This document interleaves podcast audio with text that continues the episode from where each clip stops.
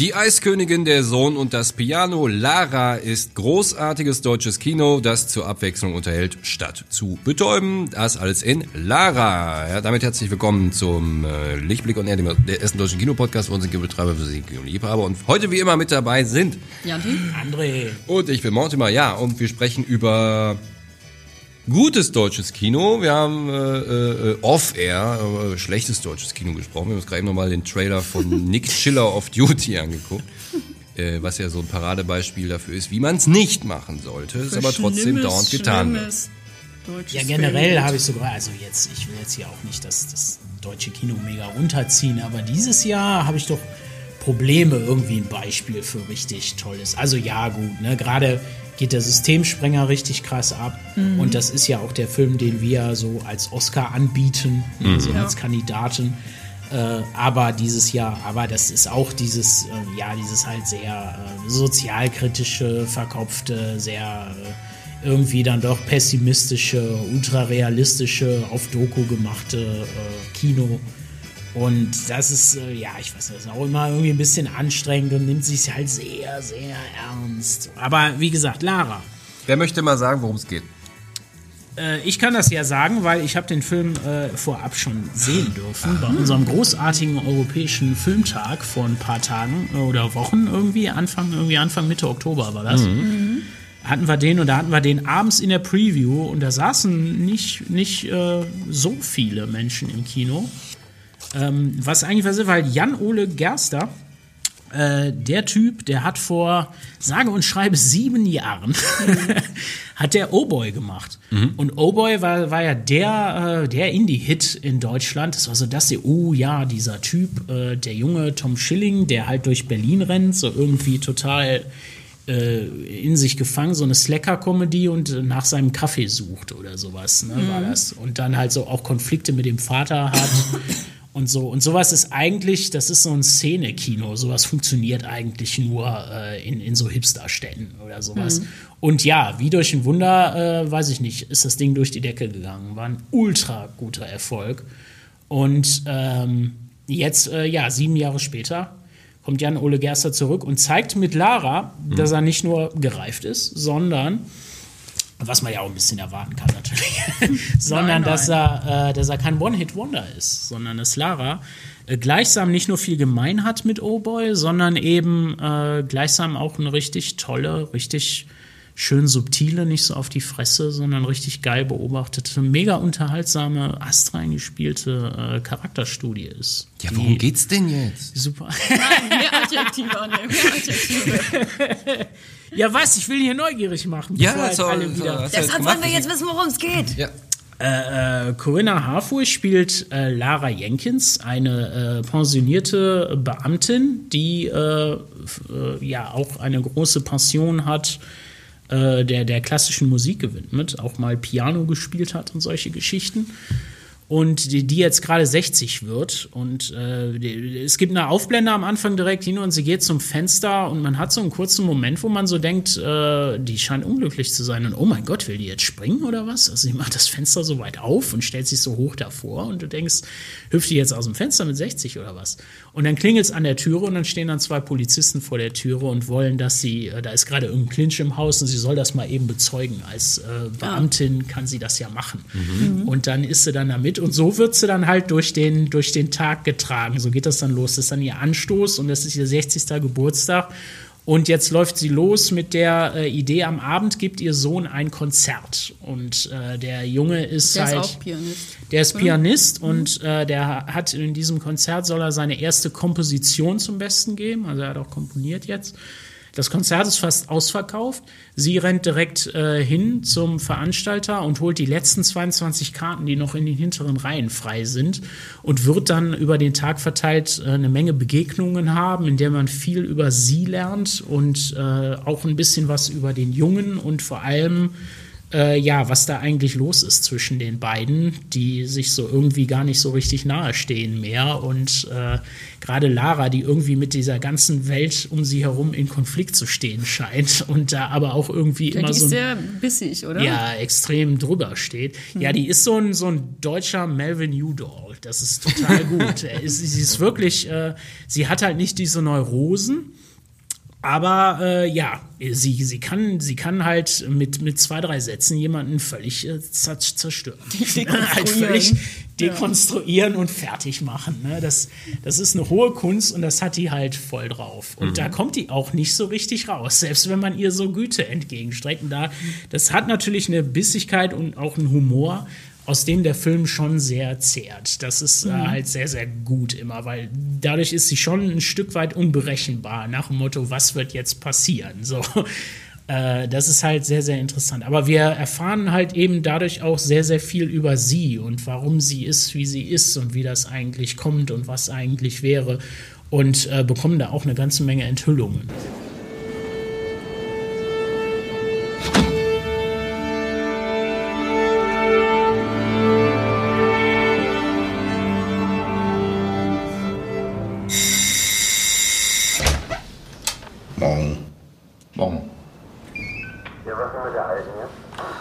Wir haben's gleich. Nicht wahr, Frau Jenkins? Hallo, Victor, ich bin's. Herzlichen Glückwunsch zum Geburtstag. Der 60. Wie geht's Ihrem Söhnchen so, Frau Jenkins? Hm? Was macht der gute Viktor? Ich würde gern mein Guthaben abheben. Oh ja. Wie viel haben Sie denn noch? Ich hätte noch 22 Karten, allerdings in den hinteren Reihen. Gut, dann nehme ich die. Hallo, Victor, ich bin's nochmal. Ich dachte, es wäre doch schön, wenn wir uns vorher noch mal sehen könnten. Bitte. Danke, Frau Jenkins. Das ist für Sie. Ich glaube, ich erinnere mich jetzt. Sie waren extrem ehrgeizig. Wahnsinnig ehrgeizig. Vielleicht doch besser Trompete. Na komm, noch mal von vorn. Kriegst du kalte Füße, weil sich alle von dir abwenden. Ich muss wissen, wie es ihm geht. Es geht ihm sehr gut. Halt dich doch von ihm fern. Jetzt tu doch bitte nicht so, als würde ich ihm was antun wollen. Vergiss alles, was sie dir jemals gesagt hat. Heute geht's nur um dich. Ich wusste, dass ich es nie ganz bis nach oben schaffen würde. Wahrheit waren sie ziemlich begabt, Lara. Nein.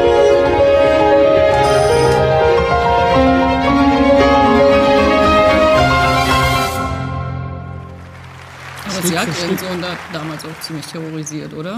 Also der ist sehr unsicher auch, was sein Talent angeht, oder? Und Ja, ja, das. auf jeden Fall, natürlich. Das ist da auch alles drin. Wie gesagt, das, äh, das wird der Film halt alles in Ruhe erzählen, was da eigentlich los war und wie sie war. Es gibt auch so ein schönes Beispiel dafür, wie, wenn man sie so als Tutorin neben sich sitzen hätte, wie das denn so gewesen wäre.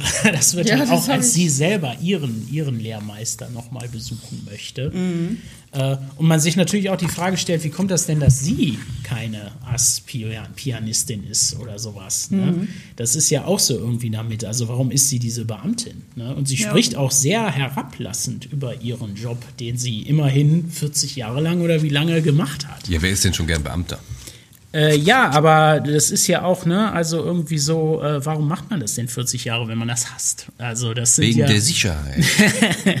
und äh, hier sind halt mega krasse Gemeinsamkeiten im Vergleich zu Oh Boy dabei. Die, ähm, ne, wieder treibt es eine Hauptfigur einen Tag lang durch Berlin, wieder sind die einzelnen Szenen von tiefer Melancholie und trockenem Humor durchzogen, wieder spielt Musik eine zentrale Rolle, wenn diesmal auch Klassik statt Jazz. Ich wollte gerade sagen, die Musik spielt ja eine sehr wichtige Rolle, sagt Ja. hier äh, äh, Arash Safayan, Ja. der Komponist.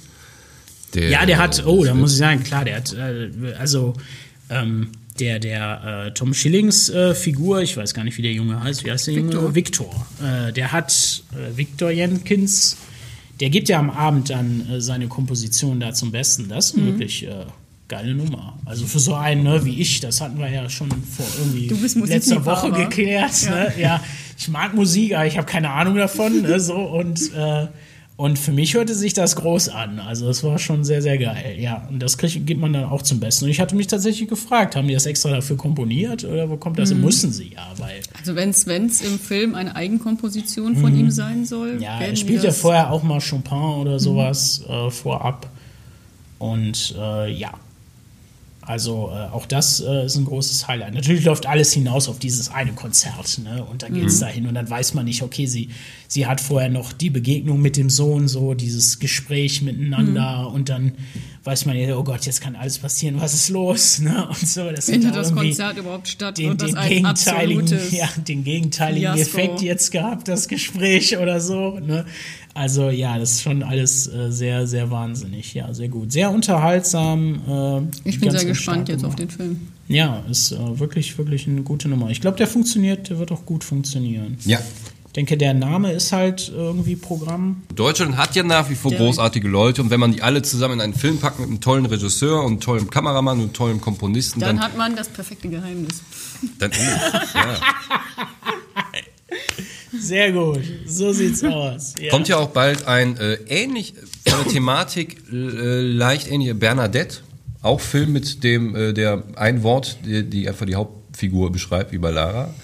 Geht's auch um eine äh, äh, ja, Frau, die so langsam in die Jahre kommt, ihr Leben lang äh, erfolgreich war und dann auf einmal so zack von jetzt auf gleich verschwindet und die Familie macht sich Gedanken. Ja, aber das das ist schon, also ne, das ist Klar, das thematisch ist was völlig andere anderes. Nummer. Sie ist wirklich so eine, also äh, bei Bernadette hat man irgendwie so den Eindruck, das ist eine Frau in der Krise. Ne? Mhm. Ja, das Und äh, bei Lara ist das eher, äh, die ist schon sehr zufrieden mit sich, wie sie ist und was. Und das schwillt halt, das ist halt so im Hintergrund. Natürlich, so sie hat am Anfang diese Suizidgedanken ne? und du denkst Mhm. halt schon, irgendwas stimmt nicht. Aber äh, ja, so, also ihr Auftreten und ihre Art sind auf jeden Fall in, in, jedem, in jeder Hinsicht erhaben. Das ist ein ganz anderes, sehr, Mhm. sehr selbstsicheres äh, und, und sehr äh, großes Ego auch, was Mhm. da durch die Gegend spaziert. aber auch fragil.